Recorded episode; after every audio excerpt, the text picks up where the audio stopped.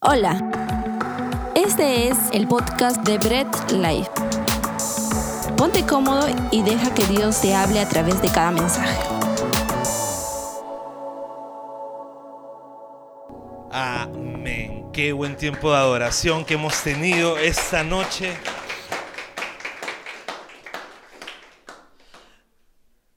Podemos sentarnos, no se preocupen, ya pueden ponerse cómodos. Algo muy hermoso de poder estar los domingos, pues no es solamente cantar, no es solamente orar, no es solamente escuchar o aprender de la palabra, porque eso lo puedes hacer tú en tu casa. Inclusive si se tratara de eso, pues hay pues tiempos más bonitos en casa, más comodidad, pues alabanza puede haber incluso hasta mejor, porque la puedes escuchar en mejor calidad en tu, en tu computadora, en tu, en tu equipo, o puedes ver mejores prédicas incluso. Lo hermoso de estar un domingo en la casa de Dios es que podemos hacer todo esto juntos. ¿Ok? Como iglesia. Todo esto juntos como familia, en comunidad. ¿Ok? Ese es lo hermoso de poder venir a la iglesia. No estamos solos, sino el Señor nos ha juntado. Nos ha juntado para juntos valga la redundancia, poder adorar al Señor. Y pues este mes, todo el mes de noviembre, pues es el mes de noviembre, Bread Life es nuestro mes de aniversario y estamos viendo una nueva serie que es la serie Identidad. ¿Ok? La serie Identidad es, son sí, cosas que cada iglesia podría tener, pero yo quiero que eh, como iglesia, como Bread, pues sea parte de nuestra identidad. Quiero que como Bread, eso, cada prédica que tengamos los domingos, pues sea parte, que tú lo hagas propio que tú digas, ah, sí, este tengo que ser yo. La semana pasada vimos reformados y vimos de qué de verdad trata ser reformado, que es volver a la forma bíblica, volver a los caminos de Jesús siempre. Que no haya otro estándar más, sino siempre Cristo y su palabra. Ese es ser verdaderamente un reformado. Y hoy día, pues, en el mensaje de hoy, pues, nuestra identidad Siempre nuestra identidad va a estar implicada la visión y misión de la iglesia. Siempre va a estar implicada en ello. Cuando veamos nuestra identidad, pues siempre vamos a estar como que volviendo a, repasar lo que es la visión, lo que es la misión de la iglesia.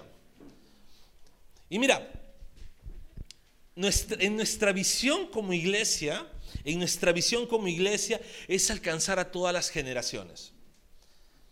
Pero alcanzar todas las generaciones no es, ah, queremos alcanzar un montón de gente y que la iglesia se llene como un coliseo.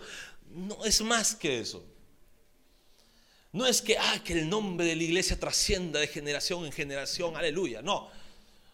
Alcanzar las generaciones es alcanzar a cada parte o a cada generación del siglo de vida. Se ha escuchado mucho decir, yo quiero una iglesia donde haya puros jóvenes. ¡Wow! ¡Qué mal! Se ha escuchado decir, nosotros somos una iglesia donde hay un montón de niños. Uf, niños en cantidad. ¡Qué mal! O queremos una iglesia donde todos sean gente adulta, gente seria. Porque en la adultez está la seriedad y madurez espiritual. Y se ha escuchado tanta barbaridad que no entendemos que lo más hermoso es una generación completa, generación tras generación que alabe a Dios. Una iglesia que no se caracterice por ser puros jóvenes, aunque en su momento puede tenerlos, pero que haya todas las generaciones, que hayan niños adorando a Dios, que hayan adolescentes adorando a Dios, jóvenes adorando a Dios, adultos adorando a Dios, ancianos adorando a Dios. Eso es lo más hermoso de, de una iglesia, que cada generación alabe a Dios. Y como iglesia debemos entender el diseño de Dios en nuestras vidas.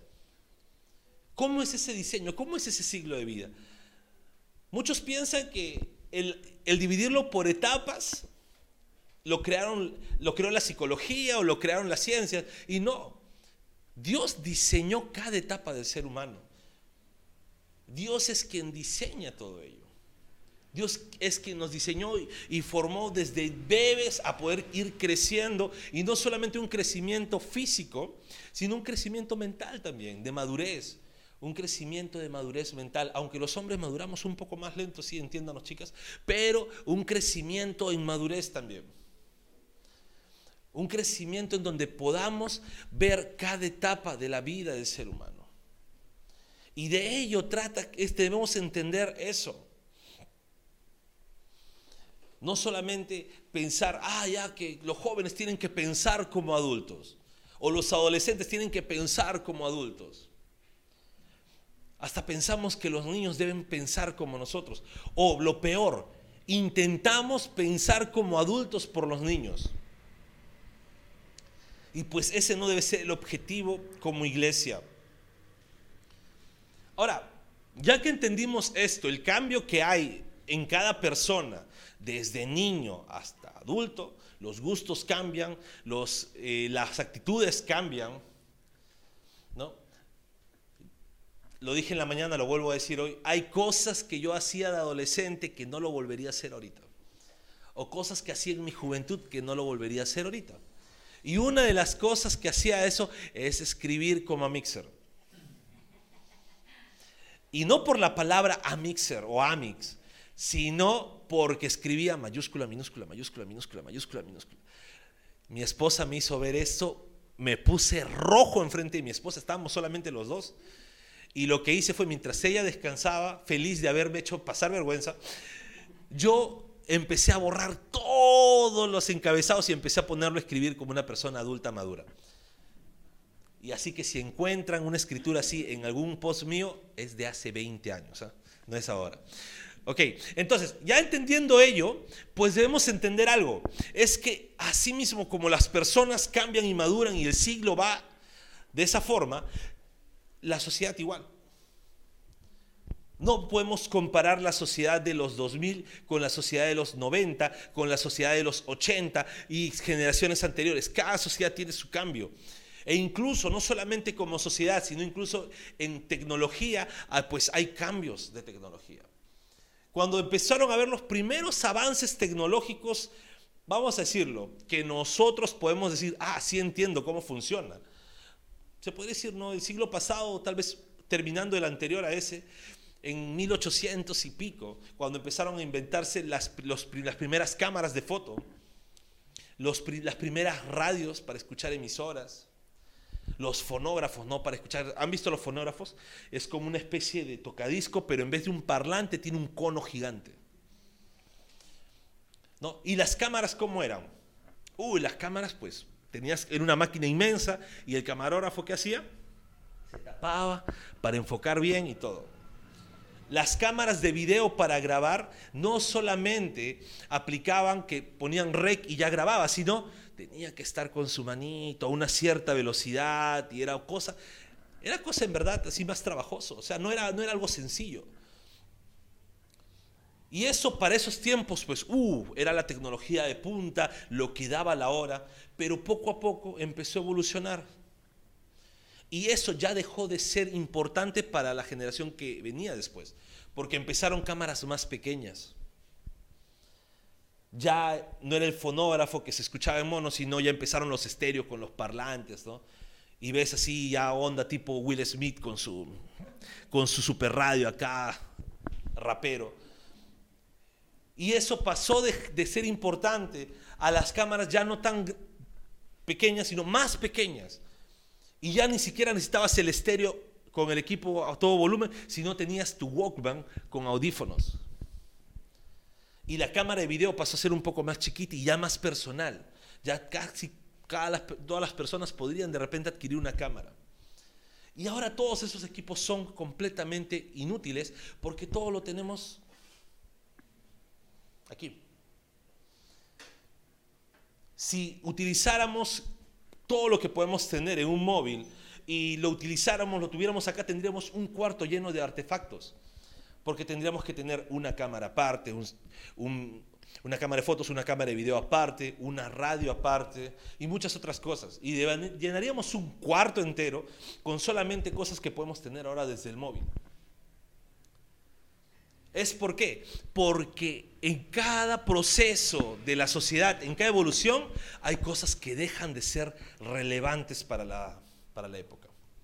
Hay cosas que dejan de ser relevantes para lo que está pasando. Y esto es algo que tenemos que tener como iglesia, que debemos como iglesia empezar a ser, o ser, no empezar a ser, ser relevantes. Y la relevancia es aplicada a cada época, a cada generación. La iglesia tiene que saber ello, pero ¿para qué? Para manejarla y cumplir su función. Y ahora, con respecto a relevancia, no estoy afectando en nada el principio. El principio no va a cambiar. Como iglesia sabemos que lo que transforma y lo que el mundo necesita y lo que es relevante para todas las generaciones de todos los tiempos es la palabra de Dios. Pero la forma en cómo empezamos a enfocarnos en la palabra, perdón, a transmitir la palabra, ahí es donde tenemos que aplicar la relevancia. Ahí es donde tenemos que empezar a ser relevantes. ¿Por qué? Porque el sistema de ese mundo y el enemigo mismo, pues trabaja para qué? Para alejar a las personas de Dios. Hay muchos ateos que dicen, ¿no? Eh, la palabra de Dios ya no es relevante para estos tiempos. Es mentira.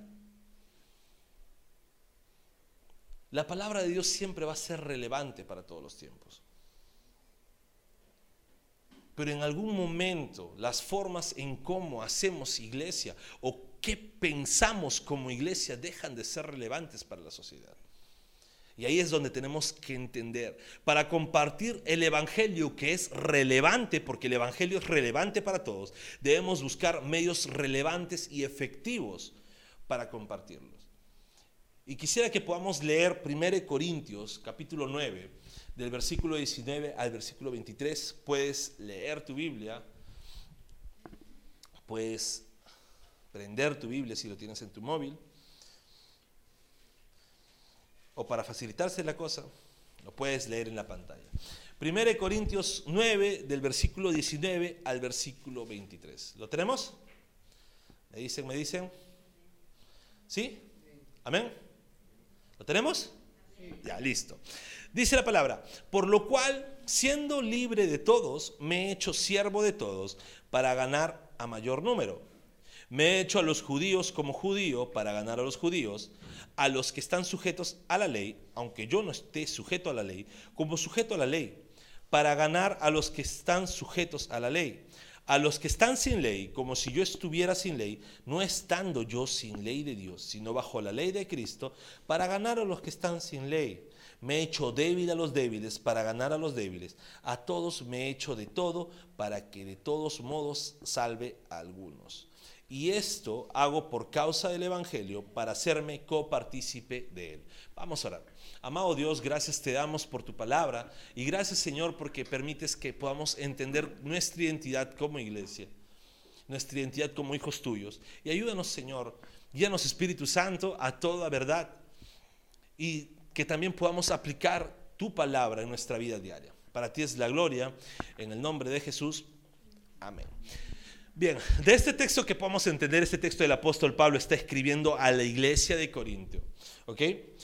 Debemos entender un primer punto, que la iglesia relevante está al servicio de las demás, de los demás. No es una opción estar al servicio, no es una opción servir.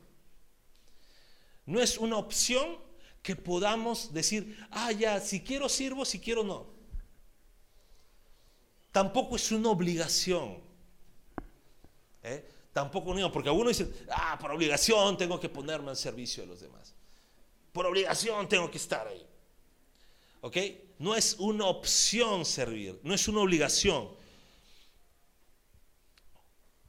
Pablo era libre en Cristo y él eligió ponerse al servicio de los demás. Cuando Pablo dice, soy siervo de todos, no está diciendo simplemente, ah, bueno, sirvo, no, ya me paro en, en, la puerta o ya me pongo a controlar el audio y hacer cosas en la iglesia. No, Pablo dice, de verdad me pongo a tu servicio. ¿Qué deseas que, hago, que haga por ti? ¿Qué deseas que yo esté? Yo estoy para servirte. Y esa es la actitud que como cristianos, como hijos de Dios y como iglesia y sobre todo, quiero decirles, como iglesia local, pues debemos tener, estar al servicio de los demás. Estar al servicio, estar dispuestos a servir. Cristo es el mayor ejemplo de relevancia y Él nos dio este ejemplo de servicio.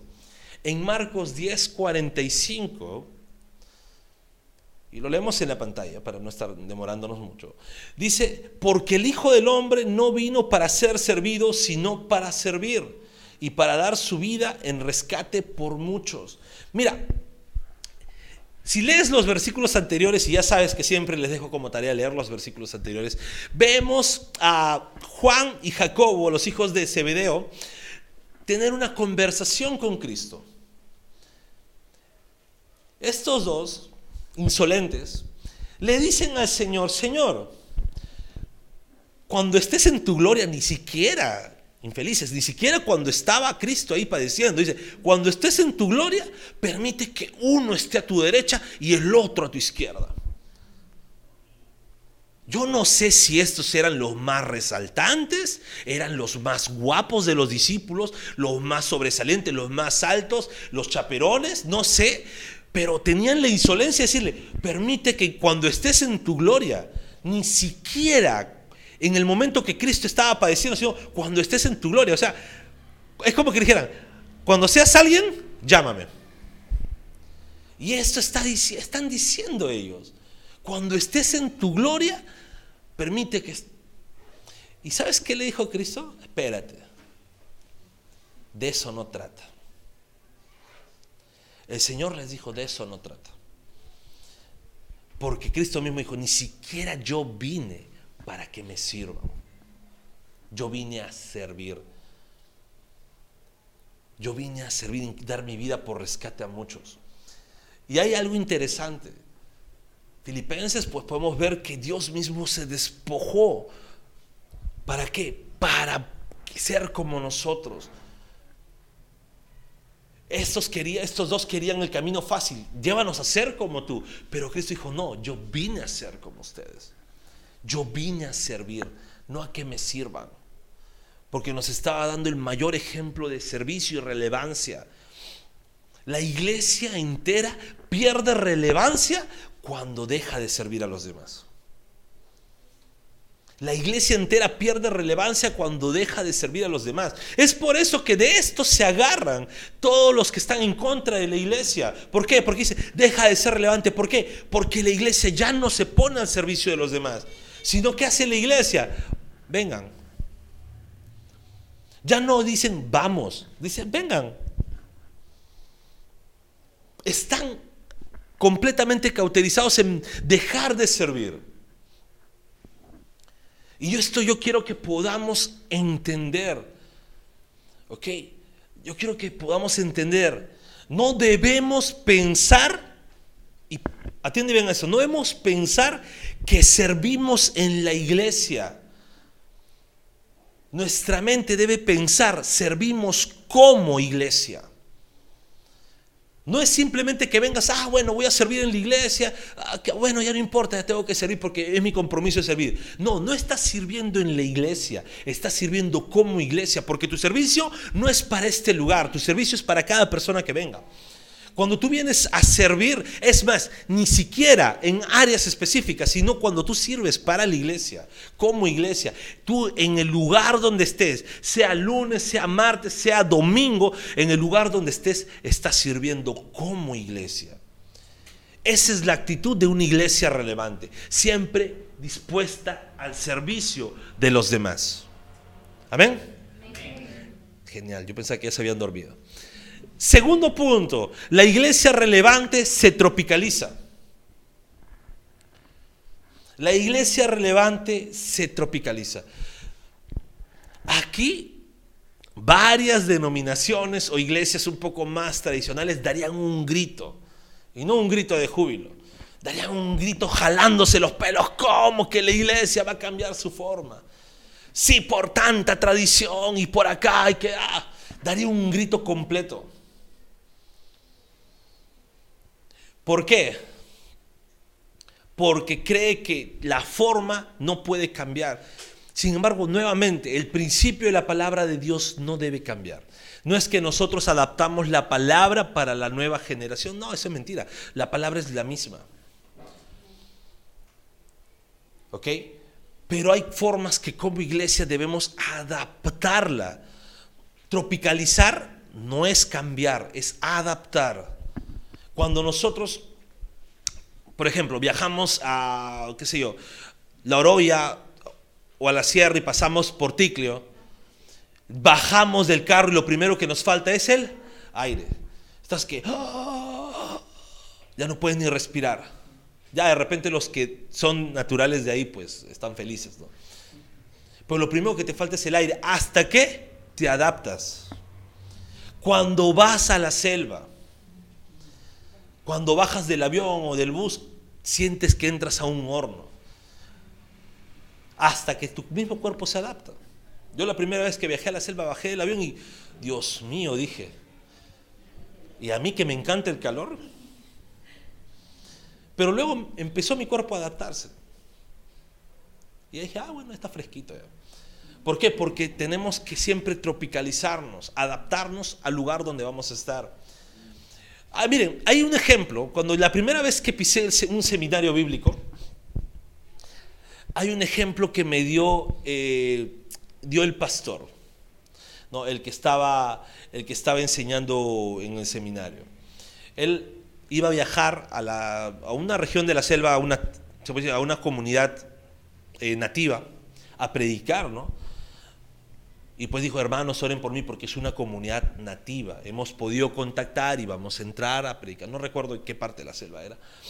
Y el pastor cuenta, ¿no? Estuvimos dos días y toda una mañana predicándoles el Evangelio. Día y noche ahí, hablándoles de la palabra, hablándoles de las cosas. Estaba ahí el jefe de la tribu y la gente estaba, ah, ah. Cuando eran el mediodía del día que ya nos íbamos a regresar, el jefe de la tribu se para y me pone, no sé cómo se llama ese, como una especie de coronita que tienen ellos, y me la pone en la cabeza. ¿Y saben qué me dijo? Muy bien, ahora sí te vamos a prestar atención. ¿Qué pasó?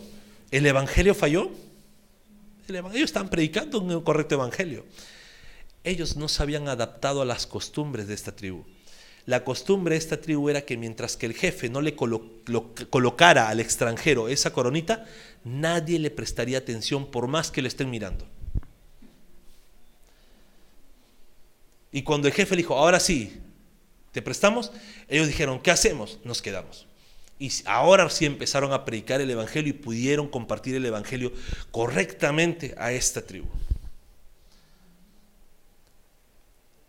¿Se dan cuenta? El principio nunca cambió. Pero la forma, ellos no sabían, no habían estudiado bien cómo llegar a esas personas. Y ahí es donde quiero que entendamos, como iglesia debemos tropicalizarnos. No hay cambios de principio en la palabra de Dios, pero cómo transmitirla así. Porque si no estaríamos cayendo en el error de los inquisidores aquí en Latinoamérica que hablaban con la Biblia, te predicaban con la Biblia, te regalaban la Biblia, te enseñaban la Biblia, te hacían escuchar palabra de Dios, pero todo en latín. Todo en un idioma que ellos que los aborígenes no conocían. Y eso fue un completo fiasco de evangelización. Debemos aprender a tropicalizarnos. Y quisiera que leamos Hechos 17 del 22 al 23. Hechos 17, del 22 al 23. Aquí el apóstol Pablo estaba en la ciudad de Atenas. Estaba muy enojado porque esa ciudad era muy idólatra. Está como cuando un cristiano evangélico va a una iglesia católica y ve tan, tantos, tantas esculturas, tantos ídolos y empieza a renegar como un viejito. Pero miren lo que hace el apóstol Pablo. Hechos 17 del 22 al 23 dice, entonces Pablo, puesto en pie en medio del aerópago, dijo, varones atenienses, en todo observo que sois muy religiosos, porque pasando y mirando vuestros santuarios, hallé también un altar en el cual estaba esta inscripción, al Dios no conocido.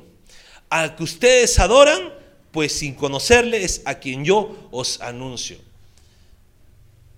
Este es un texto que está en la Biblia y que muchos cristianos a veces podríamos ignorar. Es más, muchos cristianos de ahora dirían, ¿qué está haciendo Pablo comparando a nuestro Dios con un yeso? Pablo también estaba enardecido por la idolatría, pero Pablo se adaptó a poder llegar a estas personas. Pablo no dijo, ustedes son unos lamellezos y por acá y por allá. Pablo dijo, mm, vamos a ver, vamos a conocer un poco antes de poder compartirles. Y vio, ah, por aquí voy. Los griegos eran bastante idólatras, tenían dioses para cada cosa y tenían un altar por si se les olvidaba un dios. Por si venía un dios a reclamarles que no me han adorado a mí. Ah, no, aquí está, sino que no te conocíamos. Y Pablo, ¿qué hizo?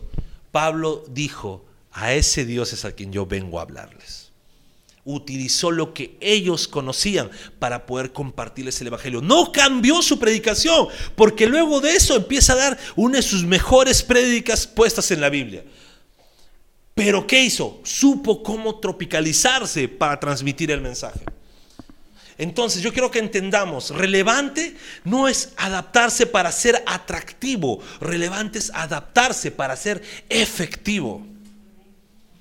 Tú no te adaptas para ser atractivo, porque ahí perdemos todo. Si decimos que somos relevantes, oh, para ser más atractivos, no, porque estaríamos perdiendo el sentido. Oye, ¿por qué tienes cosas negras y luces bonitas? Eh, ah, para que se vea mejor. No, eso es mentira. Tenemos todo esto para evitar una distracción terrible con un fondo que puede distraer. Y tenemos luces enfocadas acá, ¿para qué? Para que se enfoque cuando transmitamos la palabra y cuando en la multimedia salgan los, los puntos para que ustedes puedan prestar mayor atención. Porque si dejáramos todo encendido, se mueve una mosca y vamos a estar. Y a veces, incluso con todos esos eh, esfuerzos, pues hay distracciones. Sin embargo, buscamos ser relevantes en ello. ¿Para qué? No para ser atractivos, sino para ser efectivos el mensaje del Evangelio. Y esto me lleva a un tercer punto. Es que la iglesia relevante no solamente eh, está al servicio de los demás, no solamente se tropicaliza, sino la iglesia relevante disipula. Relevancia, quiero que entendamos, no es llenar iglesias. Muchos creen que relevancia es, wow, cuán relevantes son. ¿Y cómo sabes eso? Porque tienen una iglesia grandota. Uy, son relevantes porque, uh, miles están ahí. Son relevantes porque mira cómo son sus pantallotas, wow. Y yo sí quisiera tener una pantallota al menos detrás, pero eso no es relevancia. Relevancia es disipular a las personas. Tener buena música, tener luces, tener buen sonido, eso no hace relevancia. Lo relevante es disipular a las personas. He conversado con muchos amigos que vienen de iglesias grandes y saben de qué se quejan. No se quejan de que no haya un buen sonido porque lo tienen. No se quejan de que no haya una, una, buena iluminación porque la tienen. No se quejan de que no haya buena música porque la tienen. Tienen grandes bandas. Se quejan no hay quien nos disipule de verdad. Es cuando se pierde el concepto de relevancia que es discipular, pues estamos perdiendo de verdad relevancia como iglesia. Y Cristo mismo en Mateo 28, 19, la gran comisión, dice, por tanto, id y haced discípulos a todas las naciones, bautizándoles en el nombre del Padre, del Hijo y del Espíritu Santo Jesús mismo está diciendo, vayan y hagan discípulos. Jesús no está diciendo, vayan y tengan la iglesia más bonita o con la arquitectura más chévere. Jesús no está diciendo, vayan y tengan una iglesia con un montón de pantallas, buen sonido y una banda que toque música buena. Cristo está diciendo, vayan y hagan discípulos. Lo bonito, ¿sabes cuál es? Que nunca dijo la forma. Lo único que se sabe es que es con la palabra de Dios. Pero dijo, vayan y hagan discípulos. El Evangelio así es relevante porque transforma. El mensaje del Evangelio te lleva a la salvación. Pero no solamente se trata de anunciarlo por anunciarlo. Muchos creen, ah, yo estoy cumpliendo la gran comisión. ¿Qué agarran? Cogen un parlante, se van al medio de una plaza, un parlante que suena mal, un micrófono que suena desastroso y empiezan a gritar, pecadores, ay, empiezan a hablar de todo y nadie entiende nada. A lo mucho, algunas personas que han sido cristianas en su vida tal vez se acercan un momento a ver qué está pasando. Y a mí me pasó un par de veces. Me ha acercado y vienen y se acercan, y como he visto normalmente con ropa oscura, se me acercan y ¿qué dicen? Hermano, tienes que arrepentirte. Yo sí, ya le hago un poco de caso, ¿no? Para hacerle sentir bien. Pero no están afectando, no están siendo relevantes a la sociedad. Hoy en día, tal vez eso hace 100 años funcionaba. Cuando alguien se paraba elocuentemente y gritaba en medio de una plaza, todas las personas le prestaban atención porque era parte de la sociedad. Hoy en día tú haces eso y ya no te prestan atención. Ese método está poco a poco siendo irrelevante. Conversaba a veces con mi amigo David y le digo, oye, ya me parece que no. dice, sí, a veces uno o dos pueden caer. Sí, tal vez, pero no está siendo relevante. Ya no está siendo relevante en sí mismo. ¿Por qué? Porque las personas ya no quieren simplemente que vayas y les anuncies, sino quieren que estés con ellos, discipulando. Queremos ser relevantes, tenemos que discipular. Y aquí ya no se trata solamente, ah, ve con los adultos, no, se trata de cada generación ser estar discipulando niños, estar discipulando adolescentes, estar discipulando jóvenes, adultos, ancianos. Como iglesia debemos discipular.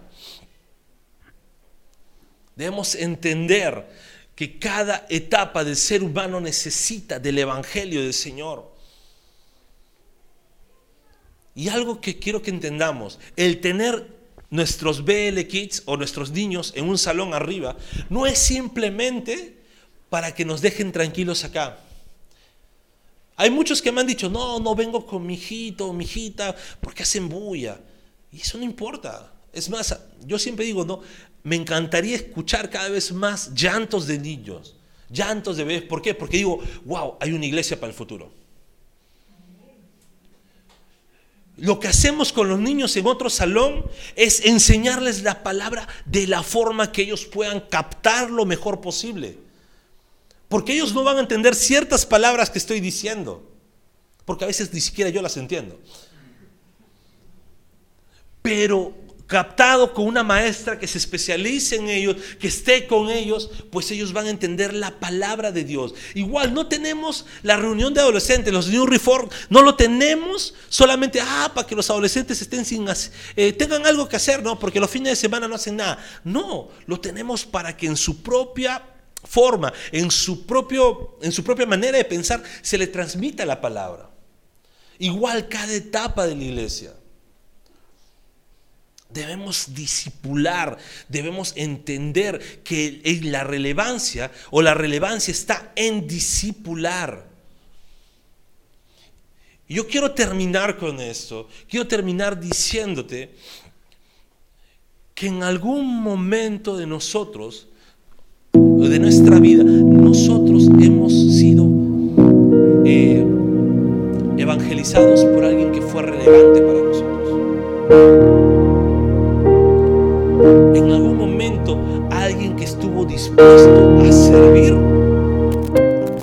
vidas a predicarnos el Evangelio.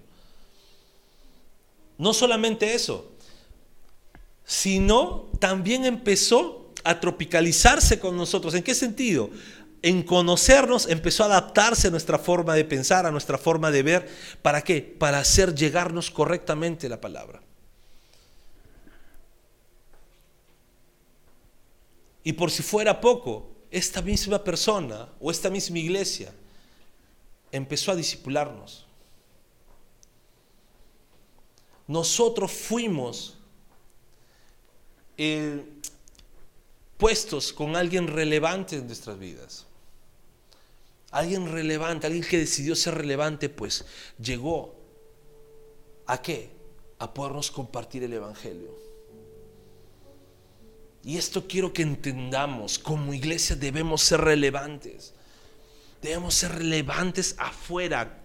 Debemos ser relevantes aquí mismo adentro. Pues tenemos que entender estos tres principios. Debemos entender que debemos ponernos al servicio de los demás. Y ojo, para ponernos al servicio de alguien más, tenemos que aprender a amar. Yo no puedo servir a quien no amo.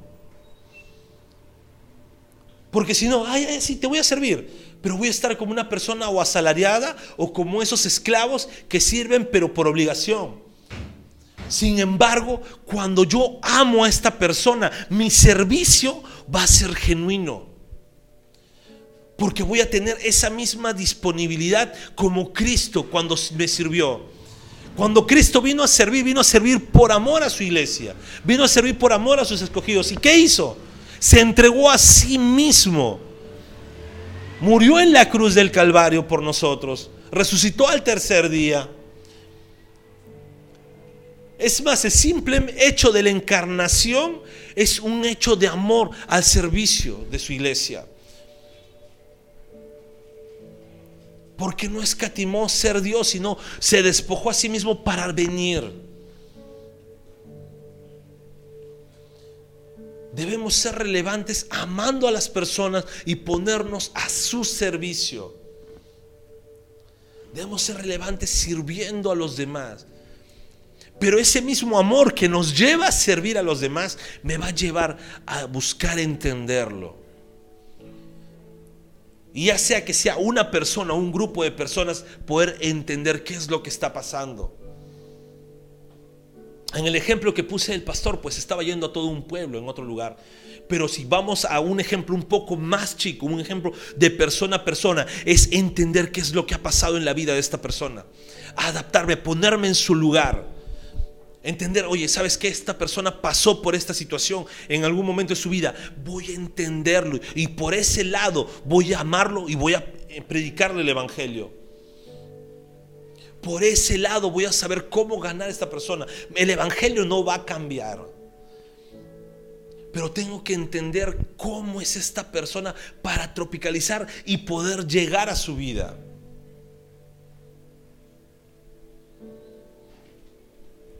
Pero no solamente queda ahí.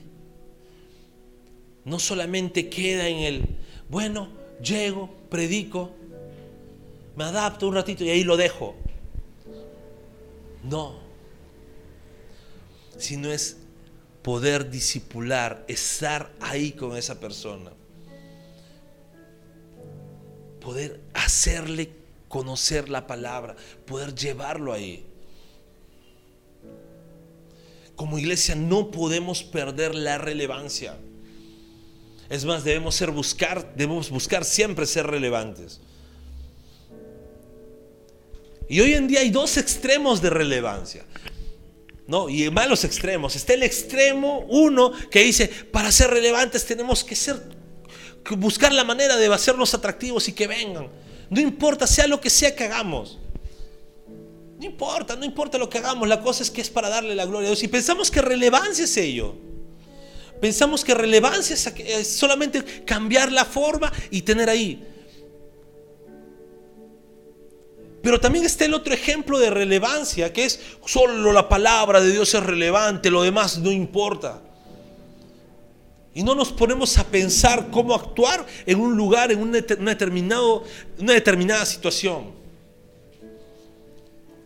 Esos dos extremos echan a perder la relevancia de la iglesia. La palabra de Dios siempre va a ser relevante, nunca debe cambiar. Pero debemos aprender a ser relevantes en forma para poder llegar a las personas.